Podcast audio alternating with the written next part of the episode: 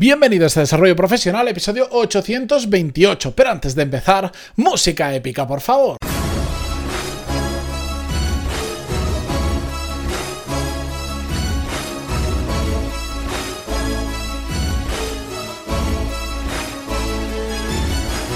Muy buenos días a todos, bienvenidos un viernes más. Yo soy Matías Pantaloni y esto es Desarrollo Profesional, el podcast donde hablamos sobre todas las técnicas, habilidades, estrategias y trucos necesarios para mejorar cada día en nuestro trabajo. Eh, si habéis escuchado el podcast esta semana, el miércoles, fui enlazando temas, temas, temas hasta que al final del episodio salió un tema que dije voy a parar aquí y voy a hablar de esto en más en profundidad el viernes. Bueno, pues ha llegado hoy.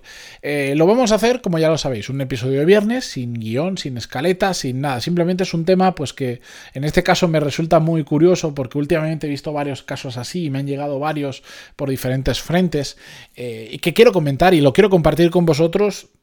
Digamos, para mí esto prácticamente es pensar y, reflexionar en voz alta con vosotros, ¿de acuerdo? Eh, me refiero al caso de, de cómo cambian las cosas cuando estamos eh, a un lado de la vida profesional y a otro. ¿A qué me refiero? Eh, cuando nosotros somos empleados, cuando tenemos jefes, cuando tenemos, ¿cómo decir?, poca capacidad de decisión, hay determinadas cosas que no comprendemos.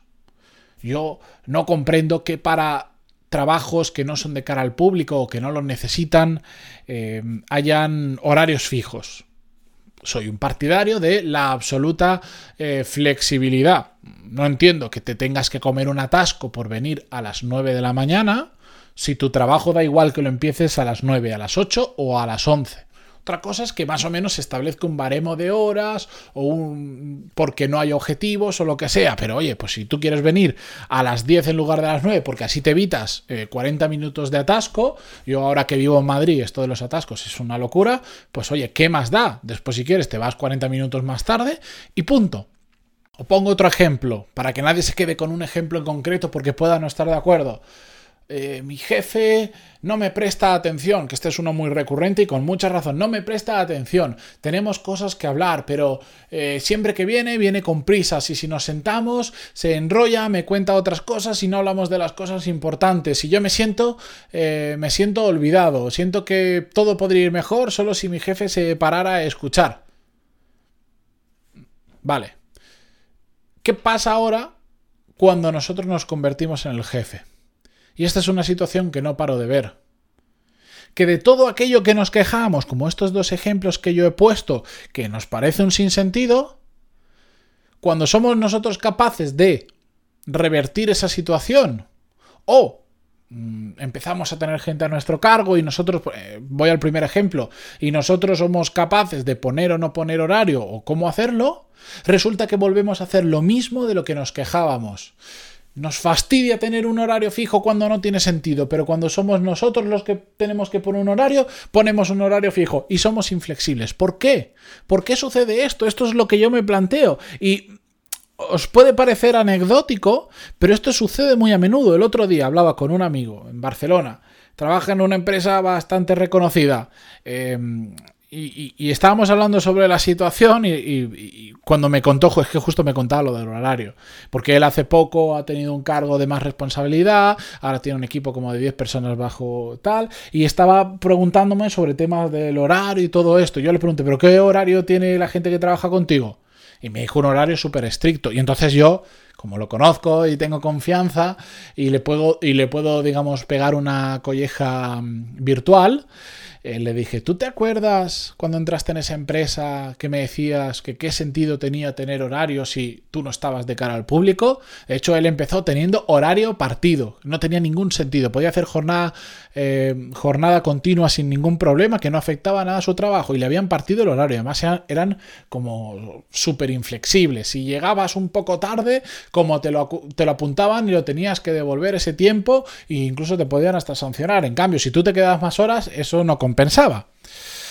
Entonces yo le dije, ¿qué pasa? ¿Por qué cuando tú estabas en esa situación estaba mal y ahora cuando tú eres el jefe has hecho exactamente lo mismo? Bueno, un poquito más flexible, pero prácticamente lo mismo. Y nadie te ha impuesto hacer eso, eres tú el que lo ha decidido. Y claro, ahí se quedó pues un poco pues un poco cortado, callado, ¿por qué? Porque no tenía respuesta. Porque la respuesta cuál era, aunque él no la mencionó de esta manera, pues porque se había dejado llevar por la inercia. Como yo tuve ese horario, hago lo mismo. Esto a mí me recuerda siempre cuando las, en, España por lo menos, para aquellos que lo escuchéis de fuera, es bastante habitual si vas a la universidad y te quedas en una residencia de estudiantes, que a los alumnos de primer año se les hace una serie de novatadas, putadas o bromas de mal gusto en ocasiones y otras cosas más peligrosas en casos muy puntuales, simplemente porque son los novatos. Y aquellas gente, personas que llevan varios años en la residencia son los que mandan y les hacen todo ese tipo de putaditas. La gran mayoría mm, les fastidia toda esa situación. La cuestión es que al año siguiente, cuando ya no son novatos y son ellos los veteranos de la residencia, hacen lo mismo a los novatos.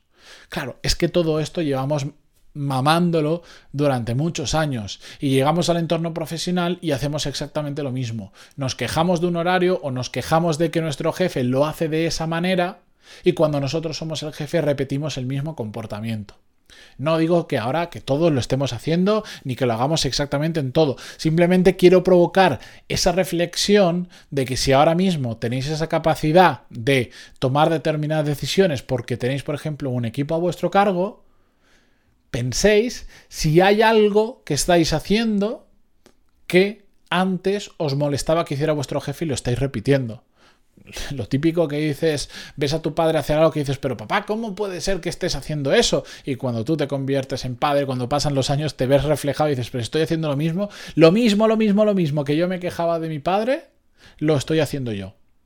Pues esa es la reflexión que yo quiero que hagamos todos en el entorno profesional, aquellas personas que tienen responsabilidad y que han llegado a ese punto en que han dado, han saltado al otro lado y son ellos ahora los que están generando ese problema hacia abajo. Y es que esto es muy importante, es que a veces llegamos de verdad a situaciones completamente absurdas y hay pequeños cambios que podemos hacer, o sea, solo, solo empezando a pensar un poquito, un poquito y decir, a ver, si tengo un equipo.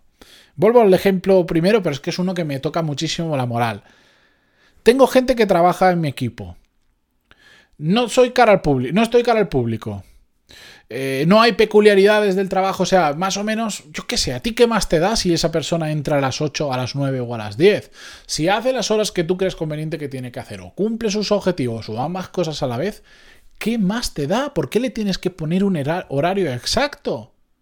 Otra cosa es que estás en una tienda delante de un mostrador. Otra cosa es que te dedicas a la venta a empresas y solo puedes llamar durante las horas que están abiertas las empresas. Otras cosas es que eh, de tu trabajo en ese momento depende que otra persona más pueda hacer su trabajo y está muy enlazado. Imaginaos una cadena de montajes. Obvio que necesitas un, un horario. Pero si no, ¿por qué tomamos decisiones dejándonos llevar por la inercia de lo que nos hacían a nosotros o de lo que la industria manda, entre comillas? ¿Por qué no nos paramos a pensar y decir, oye, pues, ¿cuántas tonterías estoy haciendo a lo largo del día de cara hacia mis empleados que si lo cambio, esas personas van a estar mejor, van a estar más contentas, van a tener mayor calidad de vida, van a tener mejor conciliación eh, entre vida personal y vida profesional, van a estar más alegres, van a estar más motivados, van a tener más ganas de quedarse? Si es que al final hay un montón de cosas que son chorradas, que no nos cuesta nada hacerlo como preguntar a la gente qué tal estás y si no está bien, sentarte a hablar con esa persona, que hace que la gente te quiera tener como jefe. El otro día hablaba con, un cliente de los, de, los, de los cursos de Core Skill, del programa Core Skill, que me decía, es que yo no lo sabía, pero hicieron una encuesta al final del año, de estas que preguntan como 360 a todos los empleos, no sé cuánto, y salí como el mejor valorado y que la gente realmente le gustaba trabajar conmigo. Y yo, lo que le dije es, eh, eso es el mayor honor que te pueden, que, te pueden dar como, como, líder de un equipo, que la gente de forma que, no tenga miedo a decir que, lo haces bien o que lo haces mal, te diga que es que quieren trabajar contigo antes que trabajar con otras personas, que es la mejor persona con la que trabajar. Pues joder, si tenemos gente a nuestro cargo, empecemos a hacer las cosas bien y empecemos a darle vuelta a todas esas cosas que hacemos por inercia o por costumbre, que están fastidiando un poco la vida de los demás y que no nos cuesta nada cambiar. Y tengamos un equipo sano, saludable, motivado, con ganas de trabajar, que disfrute de lo que está haciendo. Y todo eso tenemos mucho más de nuestra mano por hacer de lo que muchas veces nos imaginamos. A veces no simplemente decimos, no, es que esa persona no es buena, o no trabaja bien, o no está motivado, o no no sé cuántos. Y yo cuando me vienen casos así digo, ¿y qué estás haciendo tú para cambiar la situación? Yo, nada. Es él que es así. Digo, puede ser que esa persona tenga una parte de culpa, pero la otra parte es tuya. Porque al final es una persona de tu equipo y si no consigues que encaje, o tú no lo estás haciendo bien, o, simplemente no lo tienes que tener en tu equipo. Si has hecho todo y esa persona no encaja y puedes, deshazte de esa persona y cámbiala por otra. eso es una realidad como, como gestor de equipo, como líder de un equipo. Pero si, si la sigues manteniendo y no has dado el 100% de ti para convertirla en una persona que trabaje bien en equipo, el problema empieza a ser tuyo. Así que con esta pequeña reflexión de hoy viernes, que es que, que, el otro día cuando grababa el episodio dije, ¿cómo puede ser que no haya hablado de esto? Bueno, pues aquí lo tenéis. Yo me despido por esta semana. Espero que descanséis, que recarguéis las pilas y que empecéis el lunes con más ganas de, trabajar, de meterle horas y sobre todo de hacerlo mejor que nunca. Yo también me voy a descansar, que esta semana me lo merezco, pero no me voy sin agradeceros que estéis ahí, eh, que pongáis esas valoraciones de 5 estrellas en iTunes, esos me gusta, comentarios en Evox, Spotify o Google Podcast, que de verdad se agradece muchísimo. Y a todos los que me escribís en pantaloni.es barra contactar, muchísimas gracias por contarme, por compartir conmigo vuestras historias, por preguntarme. De verdad, lo valoro muchísimo y simplemente deciros que a veces no me da tiempo a ser tan ágil contestando como me gustaría, porque ya empieza a hacerse un poco ingestionable la cantidad de email que recibo pero todos, todos, todos absolutamente los contesto y si algún día no os contesto, reenviadme al email o volved a escribirme o contactarme por LinkedIn, lo que queráis, porque siempre contesto. Puede ser que se haya perdido, haya caído en spam o lo que sea, ¿de acuerdo? Bueno, con todo esto me despido, que ya es hora. Hasta el lunes, adiós.